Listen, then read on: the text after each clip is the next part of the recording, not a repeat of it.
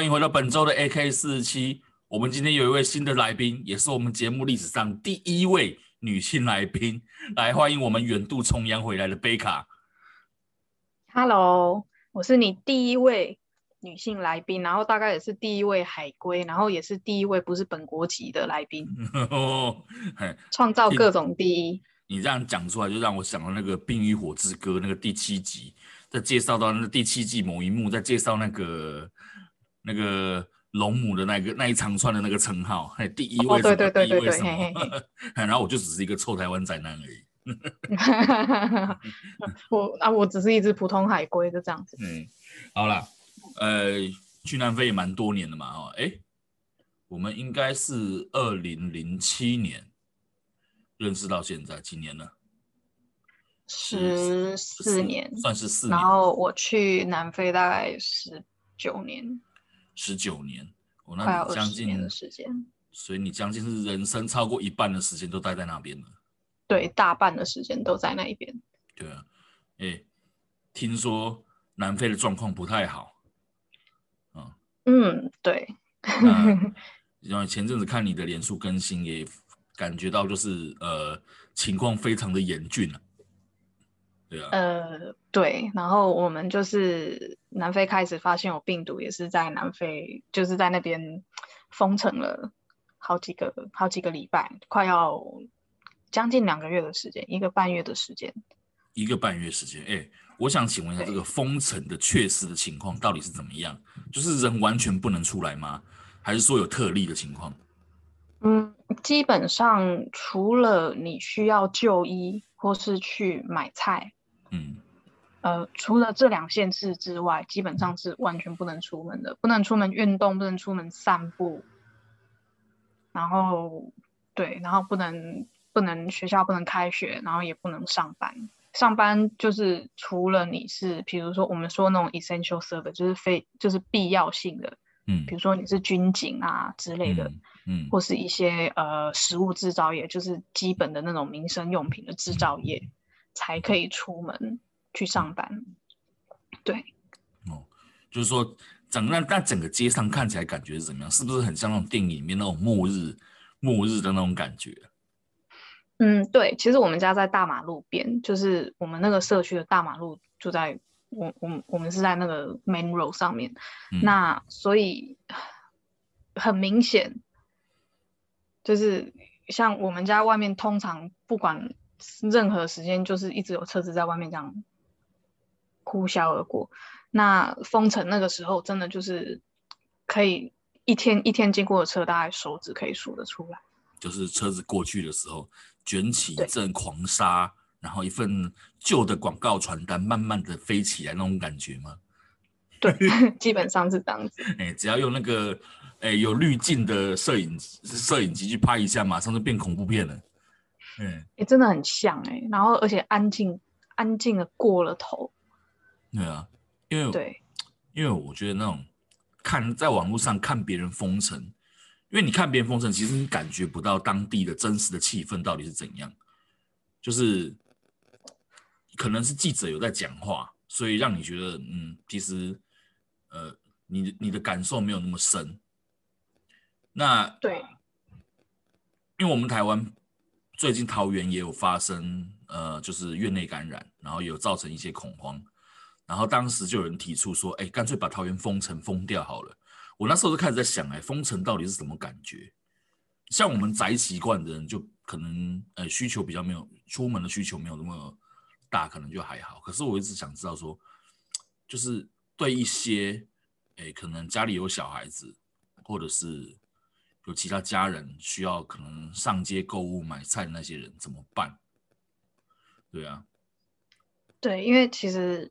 台湾人我觉得还蛮习惯，就是你很习惯会说，我今天想要买什么东西啊，我可能每天都可以去菜市场，或是我隔两天可以去一次。对，我指的就是这种感觉，因为台湾人习惯，然后你家巷口有个小七啊什么的。对对对对，就是台湾已经非常习惯，就是买东西很方便这件事情。对，我随时都可以出门。那我们那时候封城的时候就。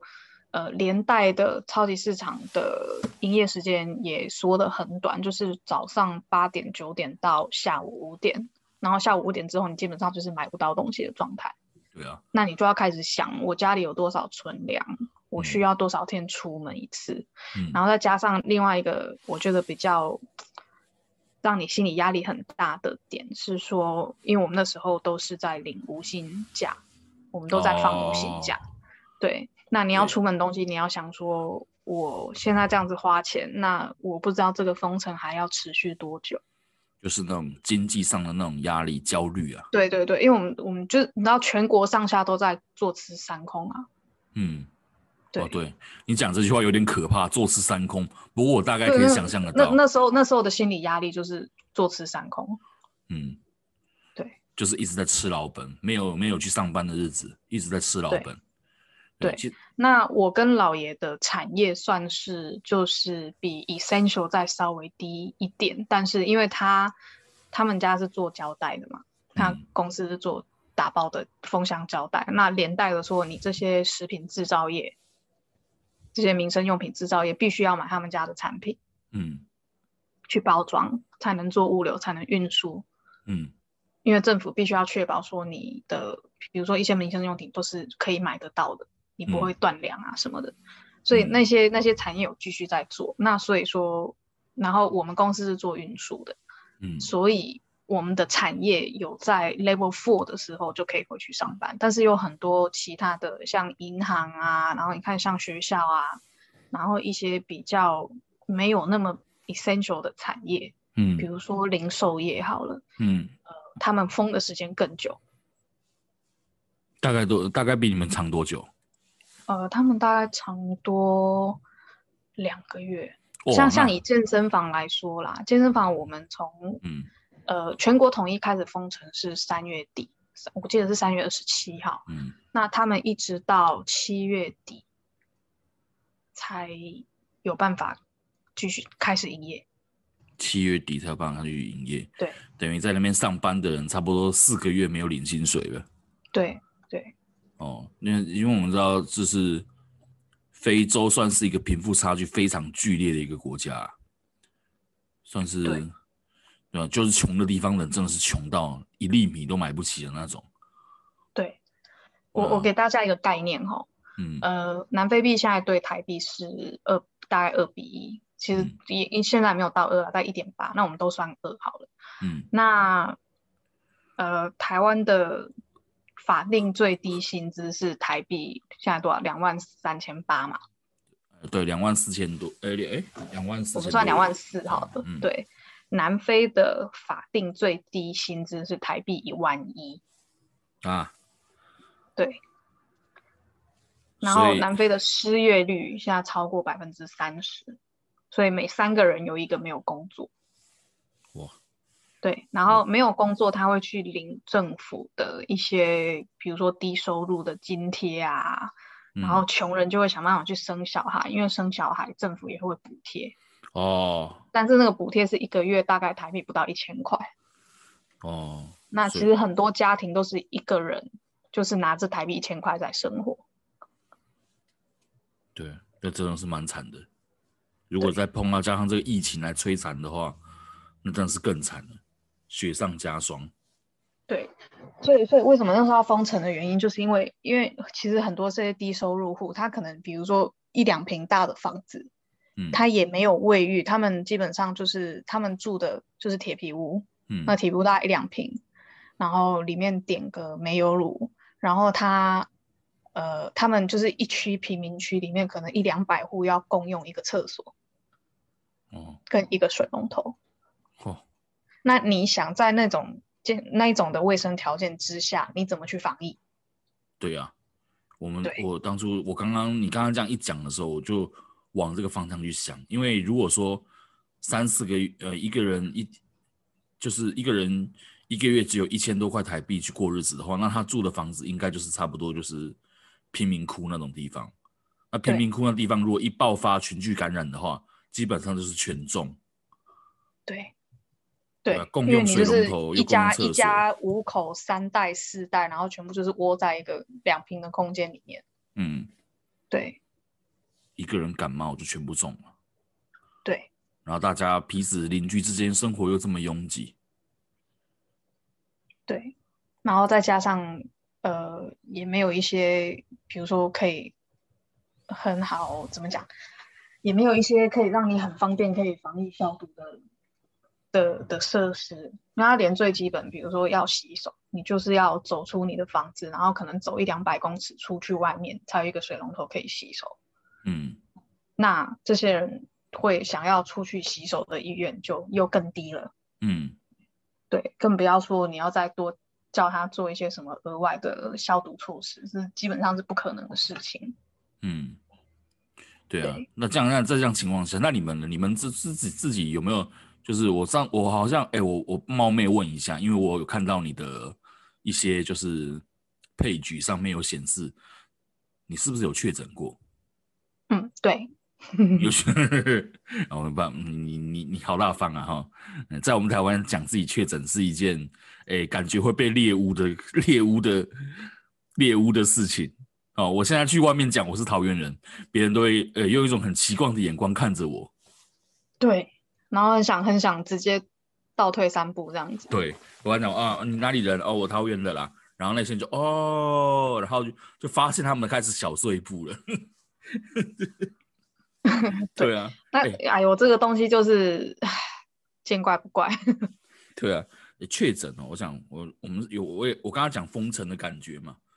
嗯，那像我想问一下，就是说，哎，得到这个病，起初大概是一个什么样的状况？嗯，像我的话，我们先讲我，我觉得我大概是在哪里得意，就是被传染到好了。嗯。因为像我刚刚说的，我们封城封到五月五月初回去上班嘛，嗯，然后大概其实这中间我们公司都一直陆陆续续有人确诊，嗯，但是没有到离我很近，就是可能我们同一栋办公室里面，可能隔壁间的人确诊，那他们那一间就去隔离十四天，然后再出来这样子，嗯。那其实就是一直有听说啊，可能我昨天见到面的人今天确诊了，但是一直都没有事。嗯，因为我们在我在办公室啦，我我说我自己我在办公室基本上就是口罩就是戴着。嗯，然后呃，但是我们公司就是跟大部分的欧美情形是一样，就是很多人很 T，他是不相信他会得病这件事。嗯，那你在那个在那个环境里面，你唯一可以做的就是把自己保护好。然后尽量不要去跟人家接触，这样子。嗯，所以我跟这个病毒基本上是相安无事的，过了大概两三个月。那刚好有一次在八月中的时候，公司叫我去出差。那我们出差到另外一个公司的点，大概是四个小时的车程，开车。那我印象蛮深刻，因为我们都蛮早出门。那我在车上就小眯了一下，然后我睁开眼睛一看。车上其他三个人，其他部门的人，通通都没有戴口罩啊。对，但是我自己是全程戴着的。但是你在那个密闭空间下，对，就是就是口罩算是一个很基本、很基本防护，就防护。嗯、但是你可能身体的其他都暴露在其他部位都暴露在那个那个空间底下，而且又是一个密闭的空间。嗯，对。然后我们到到约翰尼斯堡去开会，然后。就是也是跟我们那个很 T K 不相信自己会染疫的老板，嗯哼，就他很猛，就是二零二零年这样一整年下来，我没有看他戴过一次口罩，在公司没有看过他戴过一次口罩。他他是他是这样子的，嗯、真的对，然后跟他去开会，那个会议室里面大概五六十人，大概有一半以上的人也是没有戴口罩。哦，这观念真的很蛮差的，老实说。对。但他真的，你你不要不相信，我们台湾人怕的要死，然后欧美人士就觉得说他就是一个小感冒啊，嗯，然后我们公司甚至我自己的直属的主管都说啊，我就干脆得一得，就 get it over and done with 这样子。他们还有那种就是啊得一下，然后就可能就一个小感冒就过去了。哦，还有这样子的观念，觉得说这只是像那个什么天花水，像那个水痘一样。中一次就不会再这种的想法对对对对，就那种想法，就还蛮可怕的。然后那一次回来，我就大概觉得有点危险，就就过了整刚好整整过了十天，我就开始有感冒症状。嗯，那我们知道说这个东西的潜伏期是大概他们一般都是说十到十四天嘛。对，一般现现在现在变了，对，现在变了。对，现在其实也很难说。对啊，现在我们台湾好像有人三采四采才采出阳性。对，他、啊、其实台湾的这种检验方法算是比较严谨，他就还有看 CT 值什么的，就是他会一直去放大，就一一定要去培养出一个什么东西来。嗯，对。那像我们在国外验，他也根本就不会跟你讲说你的 CT 值是多少，所以你不知道他判定的标准是什么啦。嗯。那我自己对这种东西比较有概念，是因为我本身有无聊去上了一些线上的，算是医学课程，然后我自己本身有朋友是在做血检，嗯，所以我们就会那时候疫情开始的时候就稍微在讨论这件事情，那我就问他们说，你们裁剪标准是什么？不然一般人其实也不懂这些事情。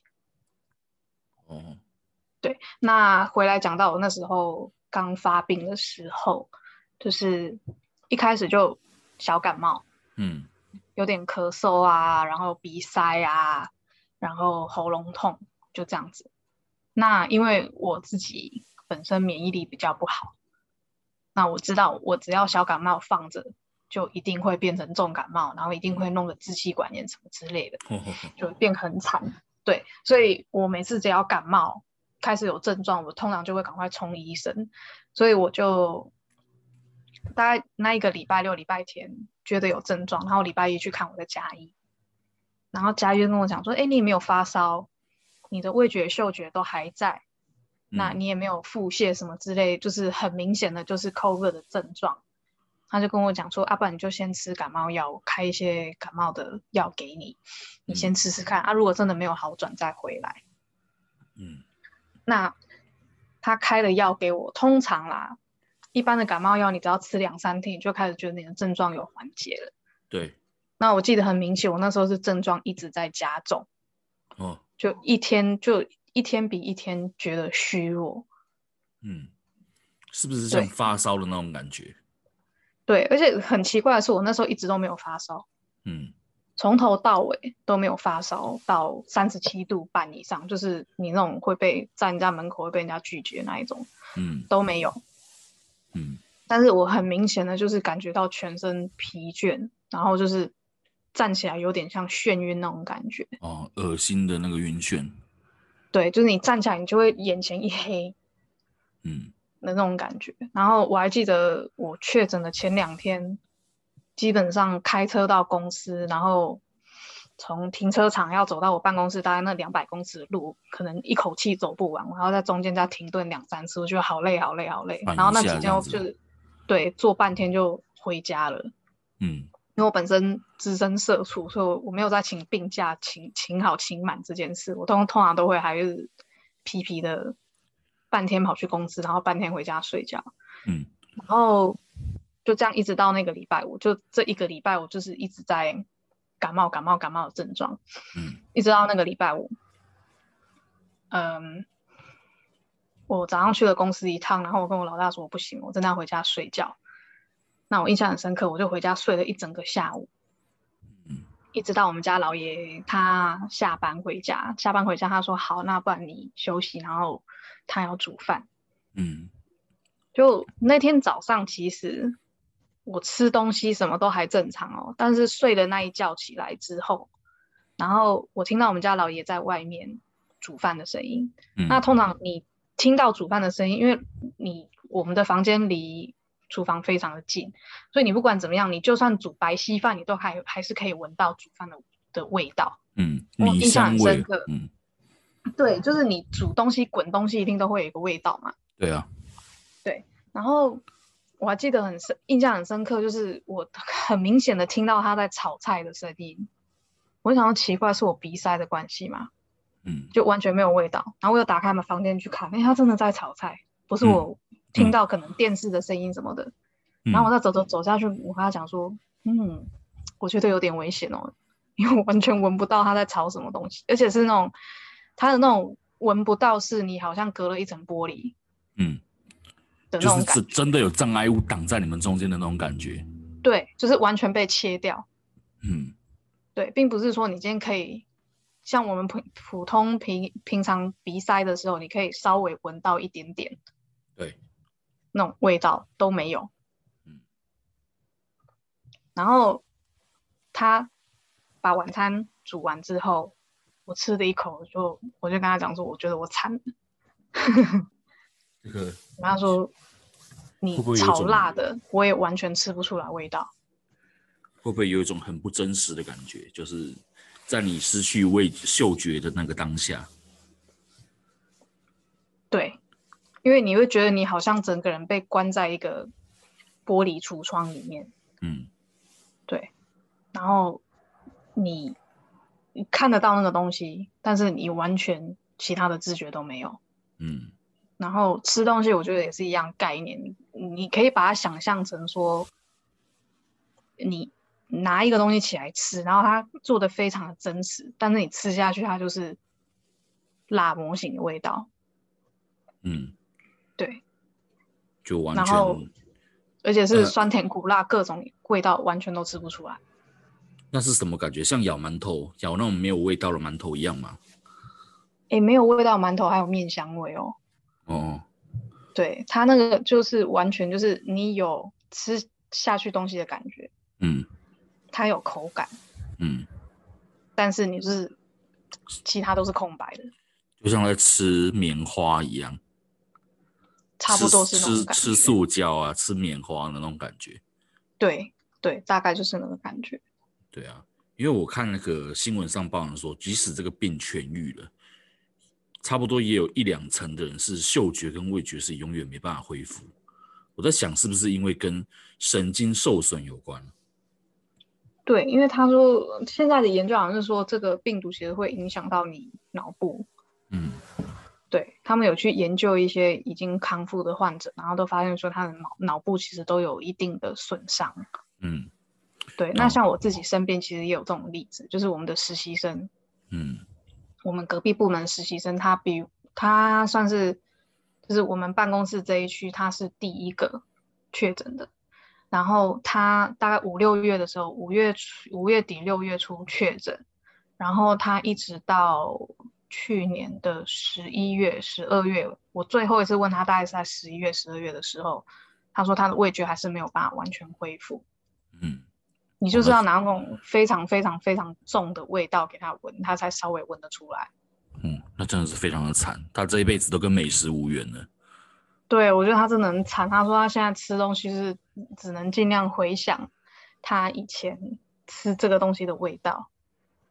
对啊，那真的蛮，我觉得超级悲惨的。那真的 蛮悲惨的。对，这个跟不会比重症还早，不会比重症轻哦。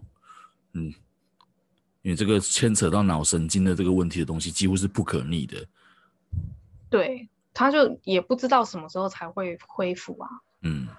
对，所以我觉得我算是蛮幸运的。就我现在看起来，除了就是比较容易疲劳，然后运动运动的强度可能没有办法恢复像以前那样子的水准之外，我觉得算是我的后遗症算是比较小少的啦。嗯，那就是、对，而且那时候确诊也没有也没有说就是搞到住院。嗯，对，就是隔离这样子治疗吃药。对。慢慢这样好起来的，对。然后这个东西其实也没有特效药，嗯、你就是有什么症状，医生就是开什么药给你缓解。嗯，对。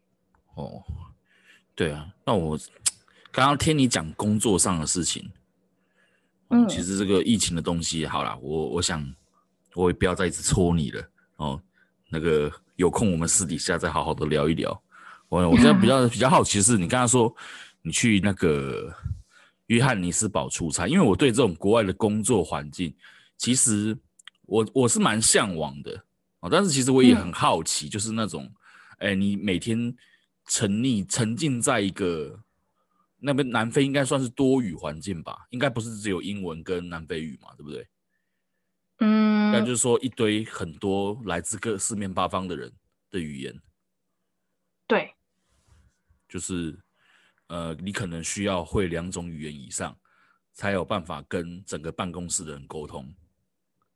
对，因为像我自己是做进口的采购，就是从国外采购。嗯、那所以我们的厂商就有中国大陆的，然后有台湾的厂商，然后有印度的厂商，有荷兰的厂商，也有美国的厂商，就蛮世界各地都有。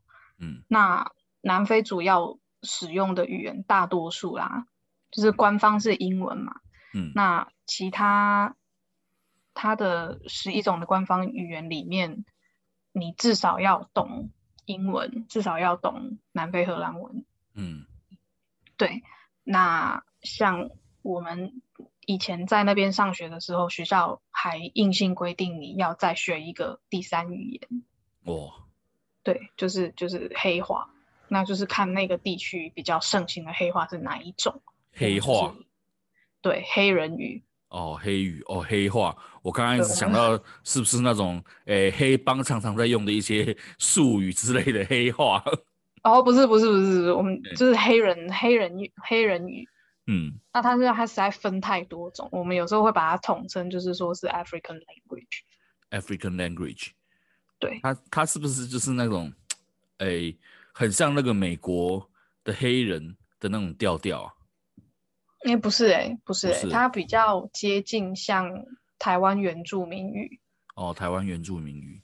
对，就是其实它是一个没有自己文字的语言。哦。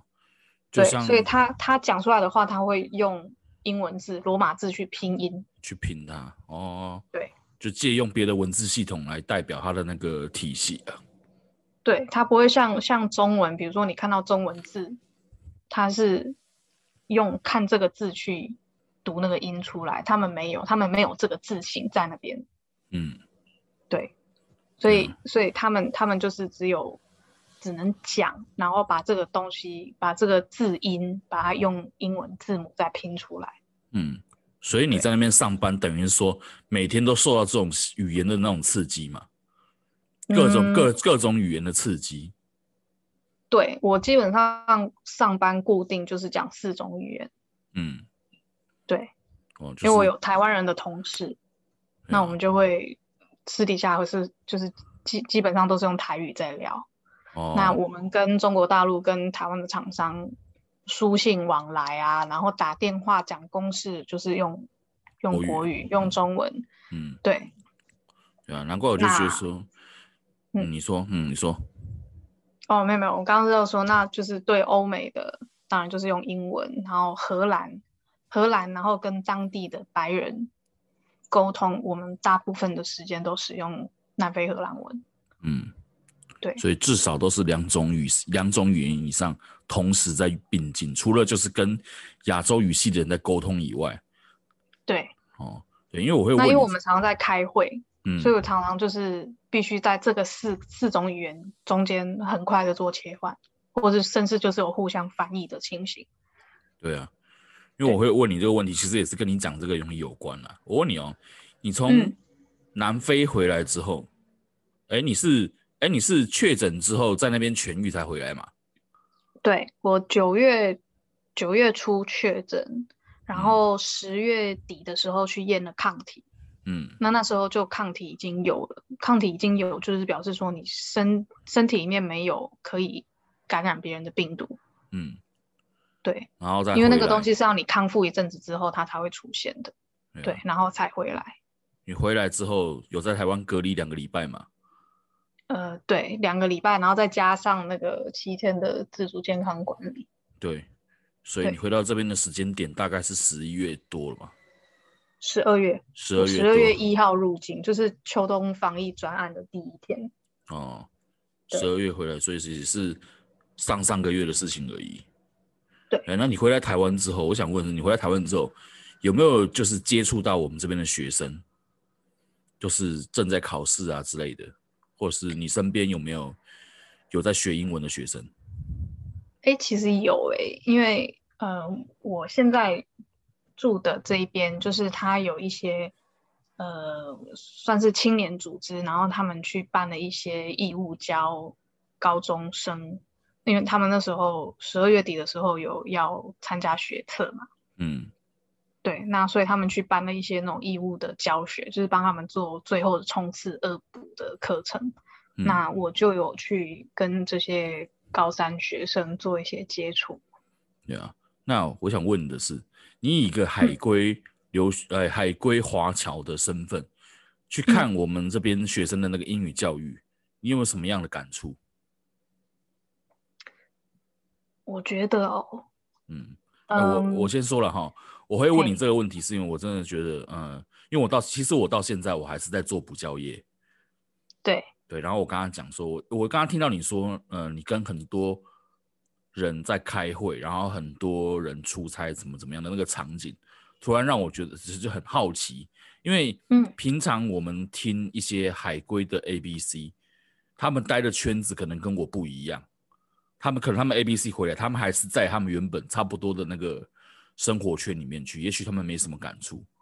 但是我觉得你是一个海过 A B C，然后回到台湾，然后进入基层的人，你在看我们这个英文的教育，对吧？你的观感大概是怎么样？嗯，其实这个说起来很好玩，因为快将近二十年前我出国的时候，我才在。台湾读了国一，嗯，那我觉得那时候的英文教法跟现在他们在学校被老师教的这种教法基本上没有太大差别啊？是吗？对，但是但是他们呃学测必须考的东西是差很多的，嗯，因为我发现他们学测的题目多了很多的，除了一般就是老师会要你背的单字跟文法之外，它多了中翻英。英翻中的题目，然后还多了、嗯、多了写作的题目。对，写作。对。那我觉得写作这个题目真的是，就是这些学生的一个心 死血心魔。对，真的。对啊，因为那那我觉得我我接触到这些学生，他们其实现在的小朋友都还蛮有自己的想法。嗯。那他甚至就是主动跟我讲说，其实他不只是想要把这个东西学好来应付学测，他希望就是他在高中学的这些东西，学测必须要考的东西，是他以后可以用得到的东西。嗯，对。那我就觉得，嗯，这个这个地方，那真的就是他们在学校是学不到的。对，其实你刚才讲了一个重点。这个答案其实让人很失望啊！通常学校里面学的英文，嗯、几乎五成以上，大概除了某些单字比较常用的以外，某些呃某些句子啦，啊，某些比较简易的句子会用到以外，大部分的英文都是你很难遇到那个适合讲的情境。我这边特别讲情境哈，也是跟你刚刚提的那个作文有关。为什么台湾学生不会写作文？其实你一个。这样身份的去看，你大概也看可以看出端倪了，就是他们其实不知道学进去的东西到底要怎么去使用。比如说会文法、会单字，你给他一个中文，他可能有权利去翻出来。但是今天你把这些东西都拿掉，丢一张白纸给他啊，叫他去把啊，叫他用他所学的东西去描述一件事情的时候，哦，那个。你就可以看出那个难度了。对，然后我跟他们提的一个概念就是说，你今天看到一个，比如说英文试题好了，嗯，然后他通常会有一一些介绍，然后叫你就写你的心得感想或是你的想法出来，嗯，那我自己的印象啦，以我二十几年前在台湾。念书的这个印象，那国文它其实也会教你说，你一个文章的起承转合，嗯，对，比如说你今天写这个文章要有一个目的，你今天是来申论的，你今天是来叙述的，你今天是一个介绍的的一个目的，那你就会写说，呃，这个东西在哪里发生什么事情，然后呃。它包含的人事物这些东西，这些概念在里面，但是反倒变成英文之后，它同样是一个语言，而且是一个就是蛮普遍的语言。嗯。但是这些学生跟我讲说，他国中三年、高中三年，老师完全没有教过他怎么把英文写出一篇，甚至一个句子、一个段落，他没他都没有办法写出来。嗯，对。对，可能就只会写一些标准句啊，我是一个学生啊，我几岁啊这种东西的。对，我觉得他们顶多顶多顶多就是拿一拿一张图片，然后跟你讲说 This is an apple。嗯，对，然后他问你说 What color is the apple？对，因为刚刚我我一直在重复讲哦，因为你在国外有一直有受到这种情境上的刺激，因为身边的人都是外国人，讲的语言是那个语言，嗯、你必须得做出回应的时候，你会刺不断的刺激你的反应去。学习这样的语言，但是我们台湾几乎没有，因为我们几乎都是中文跟英文八比二的比例在教，中文讲八成，英文讲两成，可能就是有念到英文的时候讲一下讲解啊，举例什么东西，可能都还是用国语在讲，所以变成是他们要写句子的时候，你可能就是你受到的那种呃怎么说，你你有的机会并不多啦，可能就只有考试的时候要拿来写而已，平常我们也不会。呃，也没有什么要求学生什么用英文去写日记啊，或者是呃，你要去练习唱英文歌啊，你要看多看美剧之类，这些东西都没有被要求，对啊。那其实我觉得现在的高中生课业这么繁忙，他基本上也不可能有时间说在那边跟你听个英文歌啊，然后在那边跟你看个美剧。我觉得对 对，而且也没有办法这样要求，而且自己一个人去做这些事情哈。会有一点就是那种囫囵吞枣的感觉，就是即便你说你知道，哎，我应该要多看美剧，我应该要多听英文歌，然后你把握时间去听，可是因为你没有人，没有没有人帮你把它系统化，或者说，呃，用一个比较有效率的方式跟你讲说，哎，其实英文歌你要怎么听，你应该怎么去看它，嗯、对它里面真正的意思是什么，或者说这个美剧里面他们讲话为什么要这样，这个笑点又在哪里？哦，因为他们因为有些人他要去看洋片，勉强自己去看。嗯，他可能看的是一个喜剧片，可是他很勉强的看完之后，他完全不知道哪里好笑，就是那个语言的那个 point 掌握不到之后，那个幽默感你也感你也感觉不到了，然后变成说你看多少洋片其实都没有什么用，哦，所以我就有一个想法了，哦，你听听看，我有一个想法就是，我也许在未来的某一天，哈，会开一个。情境式哦，我要颠，我要做一个颠覆的实验，就是我要，我想把英文里面的文法跟单字这些重点先暂时先拿掉，我完全以就是一个情一个特殊的情境下，你该说什么样的话，怎么说啊，然后去让他们有一个方向可以去学习，对，刚好你刚好你又是一个海归的学海归的华侨，我我就趁趁这个机会跟你提一下，不知道你意下怎么样？嗯，我觉得可以。我觉得我们可以用一个就是很轻松的角度，嗯，就是以一个非常闲聊，对的、就是、的方式来解释这些，就是要闲聊的方式。像我们平常录 podcast 的，像我跟另外两个人录那种星座啊，或者是例如一些社会议题啊的那种方式，嗯、闲聊哈拉的方式去产去讲解讲一些句子，对呀、啊。对，因为我觉得你刚刚讲到说，比如说我们今天建议一个学生去听英文歌，然后去，比如说可能尝试去看美剧，嗯，但是他在里面看到的东西，他如果有不懂的地方，他们其实也没有地方可以问。对啊，对，你看身边的人，包括老师，他们的老师搞不好都没有在看。你我觉得不太可能，我觉得正正规的英文老师也不会去看这种东西。对啊。对，可能就是专门在做一些学术上的一些研究而已，就没有再去管这些啊、呃、什么生活美语方面的东西了。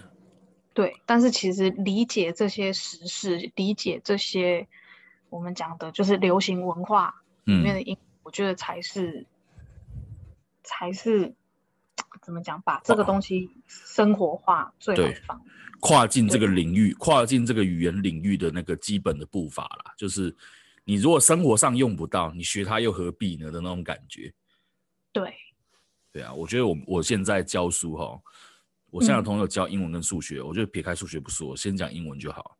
遇到的瓶颈就是这样，嗯，就是我随着我年纪慢慢增长，我会开始越来越质疑啊，就是这种教法，就质疑自己，跟质疑学生，和质疑整个体制。就是觉得这样真的可以吗？因为因为可是有时候有碍于家长压力，家长在旁边看，哦、家长在旁边看，对对对，班主任在旁边看，啊，你又不得不按照那个套路去教。你如果按照如果按我想法去教，那最简单就是我们大家先来看一部电影，然后我们看完之后讨论一下，讨论完之后有那个乐趣之后，我们再开始讲里面的英文，里面说的东西。如果照我的方式，我可能是这样做。但是显然这个东西不能用在课堂上，对，因为有我们台湾有体制上的包袱，对，所以我就想说，刚好又开了这个 podcast 的，刚好你又回来了，所以是不是我们可以做一个这样子的一个 podcast 的节目，来提供另外一个不一样的选择？对啊，嗯，我觉得可以，嗯，我觉得真的可以，我们可以比如说找一些像电影啊，或是影集的片段，然后我们会。可以拿几个句子出来讨论，说，哎、嗯，他这个这个句子讲的到底是什么意思？他为什么会这样讲？有什么背景？我觉得都都是一个蛮好聊的东西。对啊，我也是觉得用聊的方式去说，会不会比较好一点？嗯、因为往常大家听到学英文的时候，都是马上心里想到第一件事情就是背单字，那偏偏很多人最害怕的就是这个东西。对，第一个门槛。对，我觉得。背单字不是一一件错的事情，嗯，但是你背了这个单字之后，你用不到它，嗯，你就会越背越厌世啊，你就会觉得说背这这到底有什么意义？对，他们都会觉得说，今天背三十个，明天又要再背新的三十个，啊，我每天这样背三十个，可是我感觉好像都没有没东西没有累积起来啊。其实不管是学生也好啦，家长看了也很焦虑，都会觉得说，哎，你学了这么多东西，你怎么都不会讲英文？对，或是你知道现在像现在过年过节的有没有？嗯，然后遇到亲戚朋友啊，然后他们就会说，哎，唠两句来看看，然后就唠不出来。